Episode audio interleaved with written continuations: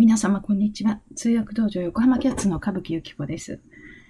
まあ、今回の台風は変な通り方をしましたね。おかげさまで東日本は、まあ、思ったような被害はなかったんですけれども、西日本の方のことを思うと、もう心が痛みます。さて、今日は通訳者になりたければ俳句をたしなめ。なんでそんなことを言うのかということをお話したいと思いますね。というのはね、どなた様も普段お話になる日本語は上品下品の差はあれ、生き生きとしてらっしゃるんです。で、通訳者の場合はより自然で、その、あの、外国語のスピーカーの方のありようを生き生きと映し出す日本語を話したいなと思ってのことなんですよ。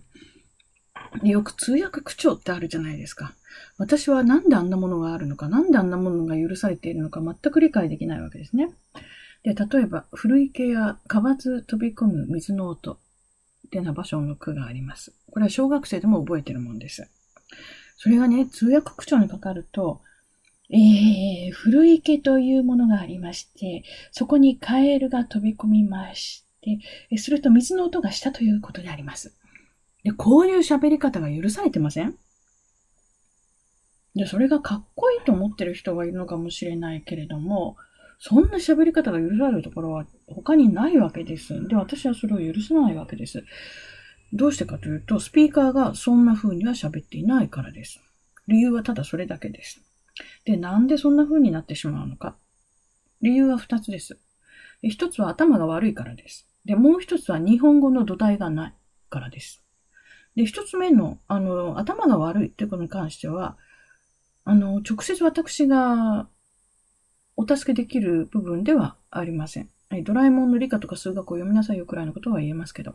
で、頭が悪いっていうのは、人が言ったことね、音声を聞いてすぐにそれが頭の中で図式やイメージに置き換えられるかどうかっていうことなんですよ。